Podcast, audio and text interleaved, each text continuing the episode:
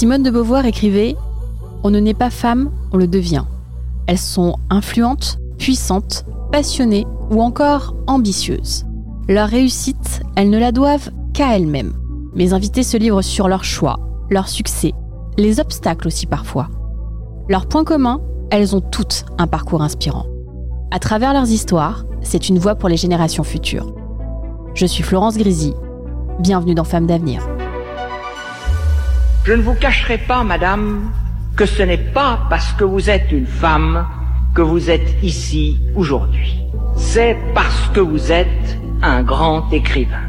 Être une femme ne suffit toujours pas pour s'asseoir sous la coupole, mais être une femme ne suffit plus pour être empêchée de s'y asseoir.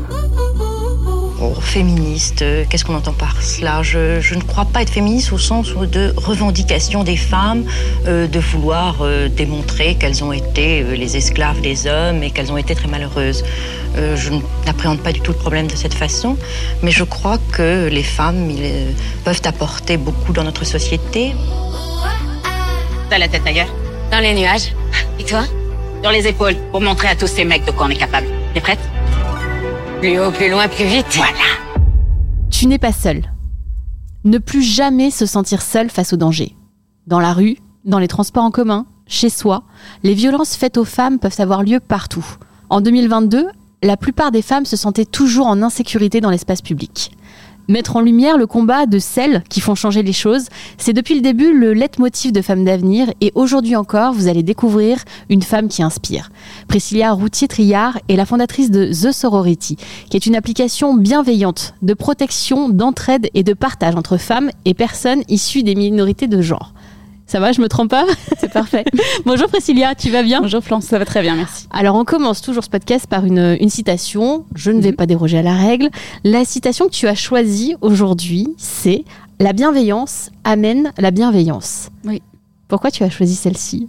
Parce que euh, c'est ce qui euh, guide euh, depuis le début euh, tout ce qui sort de ma tête depuis le début de ce projet. Euh, et c'est ce qui s'applique et, euh, et qui fait qu'on est, euh, qu'on est aujourd'hui plus de 67 000 personnes à s'entraider. Donc euh, en donnant, euh, bah, on, on- c'est un cercle vertueux où on finit par recevoir et, euh, et le fait de, bah, d'être bienveillant les uns avec les autres, c'est positif au final pour le plus grand nombre. Moi, je trouve que l'idée est géniale parce que euh, la bienveillance, du coup, est transmise à travers un téléphone. Alors qu'on sait que vraiment le C'est- c'est la téléphone chose la est du tellement impersonnel. Oui. Voilà. Et ultra violent quand on voit les réseaux sociaux. Exactement. Donc, Mais du coup, c'est non. bien de faire ce contre-pied là, je trouve. L'idée, c'est vraiment d'utiliser la technologie au profit de l'humain et, et faire un lien hyper humain avec un objet qui, en soi, pas l'air d'être euh, d'être grand-chose. Alors, dans Femmes d'avenir, Priscilla, on parle euh, forcément de l'enfance, hein, des petites filles. Toi, quelle, euh, quelle petite fille étais-tu? Comment t'as grandi? Où tu as grandi? On veut tout savoir. Bon, je vais pas te faire rêver de dingue. Euh, moi, j'ai été élevée en région parisienne. Ma maman était pas très présente, même pas du tout. Euh, C'était surtout ma grand-mère qui m'a élevée euh, et après mon papa. Donc non, vraiment, on n'est pas sur un truc hyper glamour. Genre, j'ai toujours voulu, euh, voilà. Je me suis pas considérée féministe jusqu'à, je vais choquer énormément de personnes, mais on est beaucoup, je pense, dans ce cas-là, jusqu'à le début du projet. Non pas que j'étais contre le féminisme, mais que je m'étais juste jamais posé la question. Et quand j'ai commencé à bosser dessus et euh, très peu de personnes étaient au courant de ce que je faisais, le peu que je voyais, c'était euh, une vision très négative du féminisme avec un féminisme hyper radical, Je vénère, suis etc. totalement d'accord avec toi. C'est la même chose pour moi. Et du coup, j'ai pas parlé de ce que je faisais pendant six mois parce que j'avais besoin de me déconstruire et d'apprendre énormément de choses et de savoir où me placer et euh, comment je pourrais répondre à des questions comme là, ce qu'on est en train de faire de façon hyper posée. euh, enfin, dire ce que je voulais vraiment dire et pourquoi je le disais. Enfin, me poser ces questions. Pour te retracer le parcours, ouais, pas, pas glam de dingue. Par contre, quelque chose qui peut être intéressant, dont on parlera par la suite si on va plus loin, c'est euh, un sujet qui me tient à cœur, c'est tout ce qui est violence conjugale. On, dira pour. euh, non, c'est violence conjugale qu'on va dire. Pour euh, les personnes jeunes, à savoir les relations qui, qui démarrent à 14, 15, 16, 17. Euh, quand on dit violence conjugale, je trouve que dans l'inconscient collectif, on parle beaucoup de personnes plus âgées On qui peuvent oui. être mariées avec des enfants, etc. Alors non, ça commence très très jeune. Des comportements nocifs ne démarrent pas quand on a 30 ans ou 40 ans. Et je me rends compte avec beaucoup de recul qu'on a trop glamourisé ces relations où euh, la personne va être jalouse parce qu'elle aime trop, elle va être violente parce qu'on aime trop. Et ça, c'est à cause de plein de séries, Netflix, etc., Gossip Girl, où euh, Mais complètement. et donc, passer un premier message, bah, quand vous êtes jeune, non, vous n'avez pas à, à subir, à accepter des choses de peur que la personne parte ou parce qu'elles vous, aiment trop. C'est juste de la violence. Donc euh, protégez-vous, entourez-vous des bonnes personnes et, euh, et on est là si, si besoin. Quand tu étais euh, petite fille, est-ce que tu avais des héros ou des héroïnes auxquels tu t'identifiais ou que tu aimais bien Alors, je me souviens quand j'ai lu ta question, je, non, j'en ai pas qui viennent, mais par contre j'étais fan de Disney, donc Ouais. tous les Disney. Mais maintenant que je montre à mes enfants les Disney que je regardais à l'époque, euh, je suis contente qu'ils aient évolué et ouais. on, est- on est C'est d'accord parce que du coup on se retrouvait alors euh, enfin, en tout cas avec euh, voilà Blanche Bah, Neige, petite Cendrillon, machin, soit la patte voix, soit la patte. Enfin, Surtout quand on sait plus ou moins après quand euh, tu te dis voilà, euh, dépendante. voilà, complètement dépendante voilà Ouais. en attente de leur prince charmant tu disais mais de se marier, de faire des marier, c'était ça.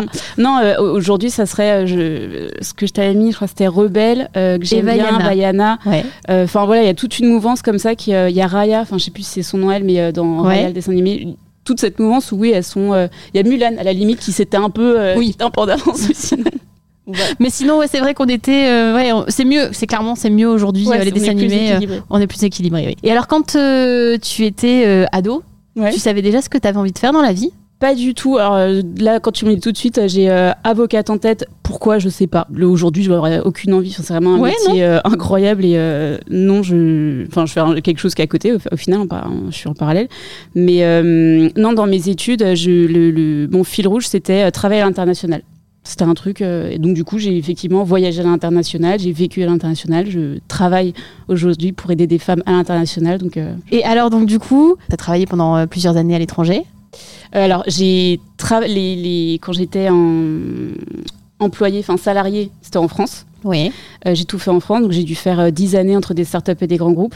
Et quand vraiment j'ai basculé, au moment où j'ai basculé, bah, c'est le moment où mon conjoint a une opportunité à l'étranger. Donc j'ai vécu à l'étranger, j'ai travaillé à l'étranger, mais j'ai travaillé pour The Sorority. J'étais pas salarié, enfin, j'étais salarié de moi-même. Quoi. Et tu as suivi quelle voie? Ça a été vraiment de la gestion de projet. Enfin, c'était euh, la logistique à la base, donc rien à voir et absolument pas sexy.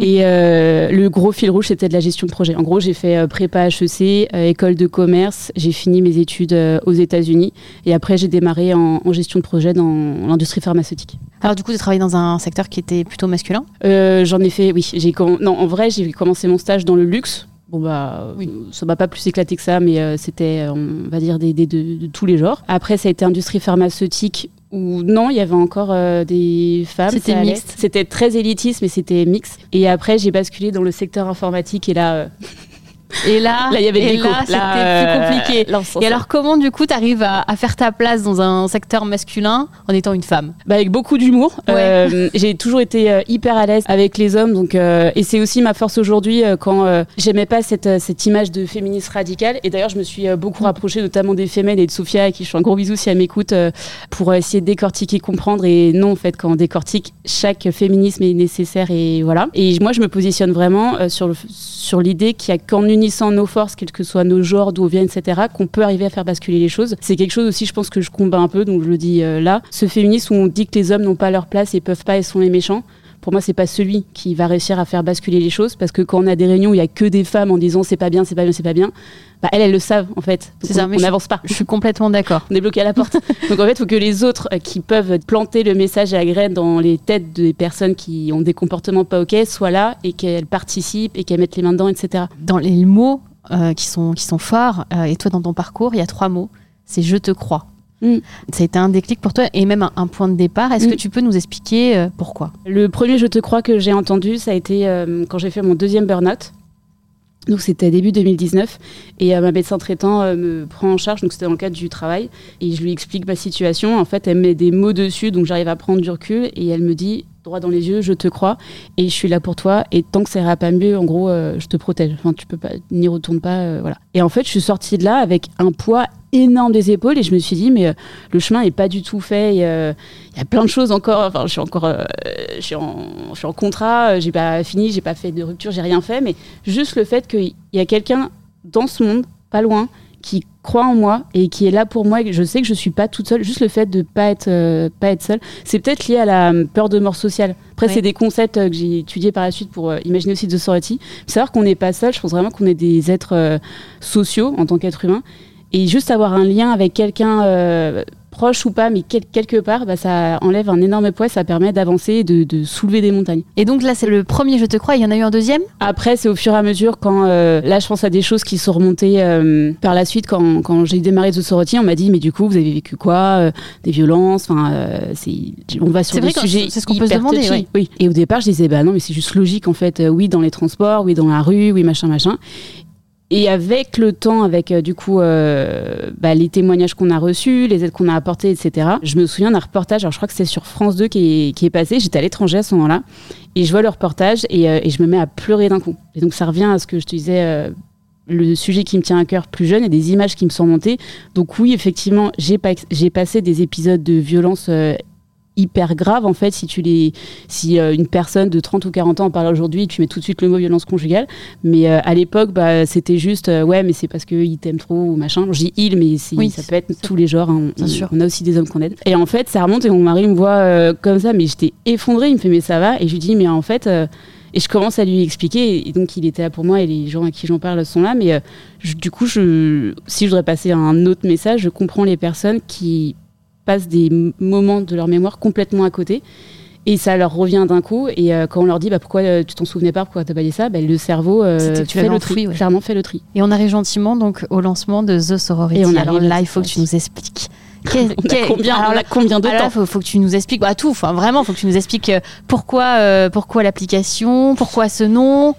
Alors, euh, pourquoi l'application? Parce que euh, en fait, je me pose et je me dis, euh, quand j'ai le je te crois, je me dis, mais en fait, c'est ça, il faut trouver un moyen de s'interrelier quand on vit des situations difficiles, de pouvoir trouver des gens qui nous croient, avec qui on peut échanger, qui sont ou pas passés par ces situations, mais qui sont là, en fait, à nos côtés et qui nous permettent de donner la force d'avancer, trouver des contacts, des tips, se rendre compte que s'ils sont passés par là et qu'ils s'en sont sortis, c'est possible. Et en fait, vraiment se donner la force ensemble. Et, euh, et, je me dis, euh, faut qu'on fasse ça sans forcément se connaître. Et ça, euh, avec le temps, en fait, ma théorie, en gros, mon idée s'est confirmée parce que quand on vit des violences conjugales intrafamiliales, ce qu'on voit, les personnes ne veulent pas forcément parler à leurs proches ou leur famille parce qu'elles connaissent la personne qui leur fait subir les violences. Et ça gêne. Et ça va casser des schémas. Et ça va avoir des impacts après sur leur vie, sur la famille, sur et donc, on va dire, mais est-ce que tu crois que c'est vrai? Euh, Est-ce que tu as pensé aux enfants? Les conséquences? Et financièrement, tu vas faire comment? Donc, bref. Donc, en fait, je pars de là en me disant, il faut réussir à s'interrelier sans forcément se connaître, mais de façon hyper rapide et efficace. Et dès qu'on en a besoin, on sait qu'on n'est pas seul. On voit d'un coup d'œil. Et là, je me dis, bon, on a toutes et tous un téléphone entre les mains. Euh, je me suis renseignée à ce moment-là sur euh, toutes les violences qui existaient dans le monde en toute une bonne partie, notamment en Inde, en Afrique, où des fois il n'y a même pas d'eau, mais il y a des téléphones. Donc je me suis dit, bah, allez, allons-y, utilisons la technologie au profit de l'humain. Si ça fonctionne ici, bah, ça peut fonctionner partout. Et euh, ça peut aider énormément de personnes, donc on tente le coup. Et euh, c'est comme ça que j'ai imaginé, euh, j'ai commencé à dessiner l'application. À cette époque, je manageais 30 ingénieurs. Je lidais des, des copies dans, devant des DSI, enfin des grosses réunions en fait, mhm. informatiques devant des DSI de grosses boîtes. Donc j'étais capable d'en parler sans même savoir coder, mais je savais un peu bullshiter dans le langage. Voilà, on va dire ça, franchement, on bullshitait. Et du coup, en fait, je la dessine et je finis par m'entourer. J'en parle autour de moi, je demande à des agences digitales, c'est beaucoup trop cher. Et du coup, je me dis, si elle doit vivre, c'est grâce euh, aux personnes qui vont mettre les mains dedans, ce bouche à oreille. Et c'est comme ça qu'au fur et à mesure, je constitue euh, l'équipe de Soratier. Donc Adrien, Thibault et Fanny, euh, si vous écoutez, je vous embrasse fort. Et, et la communauté prend vie par la suite. Et alors derrière ce nom, est-ce que c'est une manière de montrer euh, la puissance des femmes? Eh bien, la sororité n'était pas à la mode en début 2019. On commençait à en parler et en fait, j'ai découvert le terme euh, dans une lecture. J'ai commencé à creuser et euh, on parlait de sorority dans les grands collèges américains. Enfin, voilà, j'ai fait mes études là-bas. Oui, effectivement, sorority, je l'avais entendu que, que là-bas, enfin, sorority. Et je me suis dit, bah, en fait, c'est le truc, il est là. C'est cette union en fait entre personnes qui ont vécu des choses similaires. Donc, on peut parler aussi d'adelphité. On a aussi demandé. Euh, ça a été sur, moi, c'est le mot qui m'a à ce moment-là euh, qui punchait le plus. Et j'ai mis The Sorority. je le dis du coup en exclu parce qu'à ce moment-là, j'étais à fond sur euh, The Social Network. Ah oui.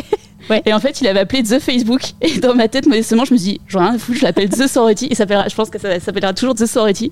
Mais je me suis dit, je vais lui donner le même élan, genre, un truc que personne ne voit venir. Et, et boum, en fait, par la communauté, ça explose. Et je vais l'appeler The Sorority. Voilà. T'as histoire en exclu, Et alors, alors il faut que tu, tu, expliques un petit peu aux gens qui écoutent le podcast comment ça fonctionne, euh, qui peut télécharger, enfin, qui peut utiliser l'application clairement. Si tu as un souci, par exemple, euh, dans la rue, mm. comment vraiment tu peux être aidé euh, Elle est dédiée pour le moment aux femmes et aux personnes issues des minorités de genre. Pour les hommes qui nous écoutent, on souffle. J'ai déjà prévu la suite et je peux même vous dire qu'on a fait un grand pas puisque mon septième cahier des charges a été validé par l'équipe. Donc j'ai trouvé comment faire pour cloisonner de façon sécurisée, que les personnes qui souhaitent rester en non-mixité puissent le rester et les personnes, donc les hommes notamment, qui vivent des violences conjugales, intrafamiliales, des actes d'homophobie, puissent bénéficier de cette entraide aussi. Euh, je ne vais pas en dire plus pour le moment, mais euh, on reste une petite asso aussi. Donc euh, merci pour la bienveillance des personnes et, leur patience et tous les messages d'amour qu'on soit parce que c'est pas simple par rapport au nombre d'aides qu'on apporte, enfin tout ce qu'on fait. Clairement, je me rends compte qu'on a un budget qui est ridicule par rapport à l'impact qu'on a. Donc faut nous laisser un peu de temps et, on continue d'avoir des mécènes qui arrivent, etc. Donc merci à eux et, on va y arriver. Donc n'ayez pas peur. J'ai passé mon message pour les hommes. On est là. on pense à vous. et du coup, elle est dédiée aux femmes, aux personnes issues des minorités de genre. Pour rentrer, c'est un selfie en temps réel, une pièce d'identité. On vérifie tout à la main. Donc je suis ancienne responsable RGPD. J'ai pété un plomb, mais ça aura servi. Et du coup, je l'ai mis au profit de cet outil. Ça a été la, base, en fait, le socle sur lequel j'imaginais The Sorority. Tout est supprimé des, euh, des validations, refus de l'inscription. Et quand on rentre, euh, tout de suite, on peut voir sur la carte les personnes qui sont autour de nous. Donc on sait immédiatement qu'on n'est pas seul.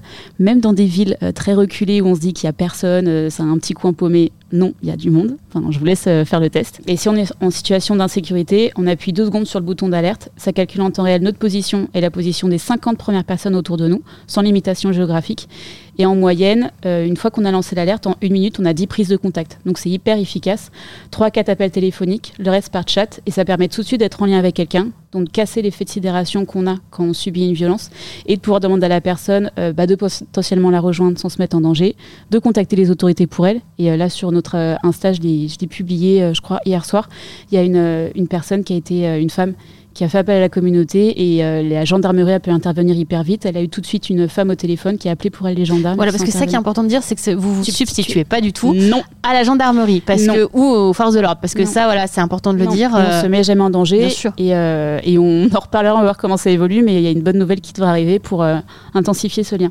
Ah, ça c'est pas mal. Mm. Alors, il y a aussi autre chose que j'ai vu, euh, parce que bah, du coup, hein, j'ai voilà, fait tout, euh, toutes les infos, toutes les interviews que tu as pu faire. Depuis début septembre, euh, elle est accessible à partir de 12 ans, oui. l'application. Oui. Alors, comment vous accompagnez les plus jeunes? Déjà, pourquoi elle est accessible à partir de 12 ans? On a eu beaucoup de demandes des personnes concernées et des parents et des proches sur tout ce qui est notamment harcèlement scolaire, cyberharcèlement. Et après, plus compliqué, c'est violence intrafamiliale. Pourquoi plus compliqué? Parce qu'il y a la loi sur la majorité numérique qui impose techniquement à des réseaux sociaux, donc on est considéré mmh. comme un réseau social, de vérifier les informations d'entrée pour euh, les personnes de moins de 15 ans et d'avoir l'autorisation d'un d'une représentant légal. Quand c'est le ou la représentant légal qui euh, fait subir les violences à la personne mineure, c'est compliqué. Donc, euh, on a trouvé du coup une façon de faire. Donc, il y a un formulaire à remplir. Il peut être rempli par quelqu'un de la famille, mais on le considère, on, le prend en compte. Et du coup, donc il y a toutes ces informations-là. S'il se passe quoi que ce soit sur la plateforme, donc faut lire le formulaire et voilà, il y a des engagements, il y a les droits à l'image, il y a la possibilité de supprimer ou modifier à n'importe quel moment euh, euh, les informations. Et donc, euh, s'il se passe quoi que ce soit, on est capable de remonter jusqu'au représentant qui a fait rentrer la personne pour, bah, pour la tenir informée et épauler au mieux s'il se passe quoi que ce soit. Je touche du bois, il ne s'est jamais rien passé depuis 4 ans. C'est hyper sécurisé. Après, tout est possible, on gère de l'humain. C'est ce qui est le plus difficile au monde. Le jour où quelque chose se passe, on est capable d'agir hyper rapidement. En quelques secondes, on, désactive les profils et on a, bah, dans le code, on peut retrouver ce qui s'est passé. Alors moi, je, je vois depuis, euh, depuis plusieurs mois hein, sur, euh, sur des, euh, des campagnes d'affichage, notamment, pour pas les citer Claire Chanel. Claire Chanel qu'on aime, qu'on aime Je, je, je me doute parce que vraiment, je, je les vois du coup dans mon centre commercial et je vois les affiches et à chaque fois, enfin pour, pour vraiment te donner vraiment toutes les coulisses de Femmes d'avenir, ça fait plusieurs mois que je fais des photos et en fait la première fois je ne savais pas ce qu'était The Sorority et donc du coup j'envoie à Loïc qui est producteur avec moi de Femmes d'avenir et je lui dis oh là là mais j'ai dit mais ça a l'air trop bien en plus enfin j'ai dit ça ça correspond, j'ai dit ça m'interpelle, ça correspond à Femme d'avenir, c'est marrant et tout ça, il faut qu'on voit. Alors effectivement, on vous voit beaucoup, on vous voit beaucoup. C'est grâce à Claire Chanel. C'est grâce à Claire Chanel, exactement. Et donc du coup, euh, l'application, en fait, ce qu'il faut dire, c'est que c'est la plus utilisée euh, et la plus sécurisée face aux situations de violence et de harcèlement mm. et d'insécurité. Mm. Et alors forcément, j'ai envie de te demander, est-ce que tu es satisfait du chemin parcouru? Parce que c'est quand même dingue là. Et je suis, euh, bah, je vais te le dire, oui, je suis fière et je suis satisfaite. C'est pas simple. Il y a beaucoup de personnes qui disent que tu te rends compte. Euh, je pense pas que je m'en rends compte aujourd'hui de l'ampleur. Par contre, je me rends compte de tous les obstacles qu'on a dû passer, tous les a priori auxquels on a dû, faire face, euh, que ça vienne d'entités qui soient potentiellement contre la cause. Pour te faire un résumé, en gros, les, groupes qui m'ont le moins attaqué, je touche du bois, les gars, le faites pas, mais c'est les mascus. j'ai été attaquée par des féministes j'ai été attaquée par les transphobes, j'ai été attaquée par des politiques, j'ai été attaquée par des associations féministes, par des fondations féministes. Enfin, honnêtement, quand on prend du recul, les personnes qui nous suivent depuis le début, ouais, c'est super bizarre. C'est super bizarre et dire, mais en fait, mais, mais, mais pourquoi Et surtout, enfin, qu'est-ce qu'ils pouvaient reprocher exactement, sachant que c'est de la bienveillance, mm. justement, c'est de l'aide. Bah, je pense qu'il faudra un second podcast, mais euh, en faisant ce qu'on fait, je me rends compte aussi qu'on met les pieds dans un monde que je ne connaissais pas, qui est le milieu associatif, mm. qui est au final un milieu qui est très violent. En sortant du monde startup après deux burn je me suis dit, bah, c'est bon. Euh, oui, c'est ça. J'ai vu des choses, c'est bon, euh, ça va être tranquille. Et ben, milieu associatif, je le trouve encore plus pervers parce que sur le, sur le papier, c'est des bénévoles, c'est pour des, des causes, euh, c'est, enfin, c'est pour les gens, c'est magnifique, et puis on va tous s'entraider, faire une grosse ronde ensemble, et puis ça va marcher. Et ben, pas du tout. Il y a la guerre d'ego, euh, il y a les batailles de fonds, les fonds, bah, les recherches financières. On n'est pas dans le bon groupe, dans le bon groupe de potes ou de, de, de collectifs. Les personnes, c'est pas elles qui ont eu l'idée, donc des fois, je pense qu'on on embête un peu parce qu'on a vraiment des bons résultats par rapport comme je disais, au, peu de temps qu'on, depuis lequel on agit euh, et, les fonds qu'on a.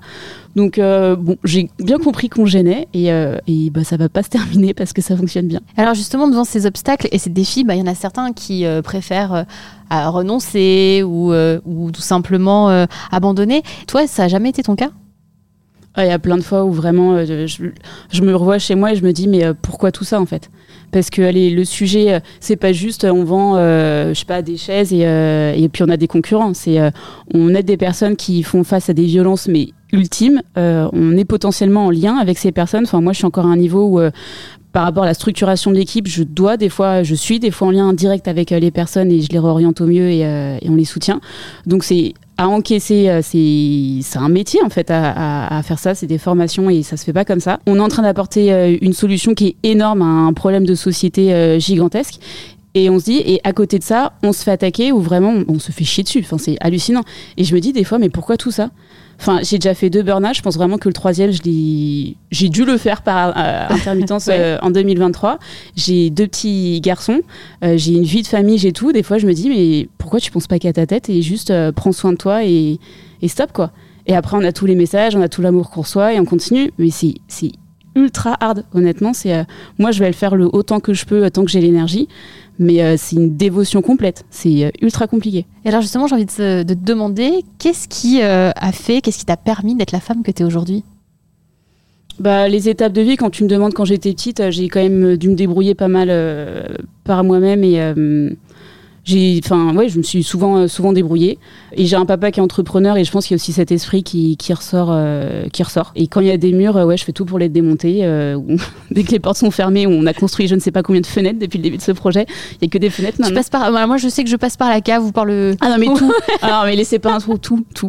Trop de souris. Ah mais tout tout clairement. Et en fait avec beaucoup de recul c'est Sandrine Roudot qui a écrit enfin il y a elle a elle a des livres qui parlent de, ce sujet-là. Toutes les grosses avancées majeures dans la société, tous les droits fondamentaux, euh, enfin tous les trucs de dingue qu'on a aujourd'hui dans notre société euh, qui n'existaient pas avant, sont apparus grâce à des petits groupes qui se sont battus, qui ont été haïs de base, qui ont été détestés, qu'on a voulu tuer, et au final qui ont tout renversé. C'est pas venu des grands politiques, c'est pas venu euh, des grosses institutions qui étaient déjà là, des gros collectifs qui étaient déjà là. Donc vraiment, je me bats sur cette idée qu'il y a une étincelle quelque part et que l'histoire euh, le prouve avec beaucoup de recul. C'est ces petites étincelles qui font que des grandes choses peuvent basculer. Il y a une citation qui, euh, revient souvent sur, euh, sur le compte Instagram de The Sorority. C'est là où il y a de la peur, il y a du pouvoir, qui est d'ailleurs issu du livre Âme sorcière de Dil Chabriac. Mm. elle représente quoi pour toi cette phrase? Bah En fait, c'est c'est concret. Dès qu'on a ce sentiment, le cœur qui, qui, se serre, donc ça peut être euh, un podcast, ça peut être une interview, ça peut être un entretien, ça peut être une rencontre, un rendez-vous, enfin tous les trucs où il y a le cœur qui serre et qui dit oh, non mais il faut pas que je me plante, oh là là, limite je vais mourir. Et c'est vraiment sentiment de, de, peur de mourir, où en fait c'est hyper difficile, mais il faut se mettre une petite voix dans sa tête qui dit bah c'est peut-être là le moment de bascule. Et, c'est là que, avec beaucoup de recul, toutes les avancées majeures qu'on a eues sur The Sorority, donc qui est vraiment le projet pour moi le plus significatif dans ce que j'ai fait, tout ce que j'ai fait. Euh, dès que j'ai eu ce sentiment, ce pincement au cœur, faut vraiment couper le cerveau et dire putain j'y vais. Et c'est Fatou Ndiaye d'ailleurs, si vous voulez écouter son podcast qui est génial, qui, euh, qui en parle bien aussi. C'est vraiment dès qu'on a ce sentiment là, mais fermez les yeux, fermez tout et vous dites oui et faites-le. Et là ça bascule. Et là où il y a de la peur, oui il y a du pouvoir. Le pouvoir il est derrière. Et alors si tu devais donner un conseil aux femmes qui nous écoutent aujourd'hui, Lequel serait-il? Euh, si vous avez un projet qui vous tient profondément à cœur, euh, fermez les écoutilles pour le coup et, avancez parce que je trouve que beaucoup de choses dans la société font que euh, on se décourage ou on est invité à être découragé.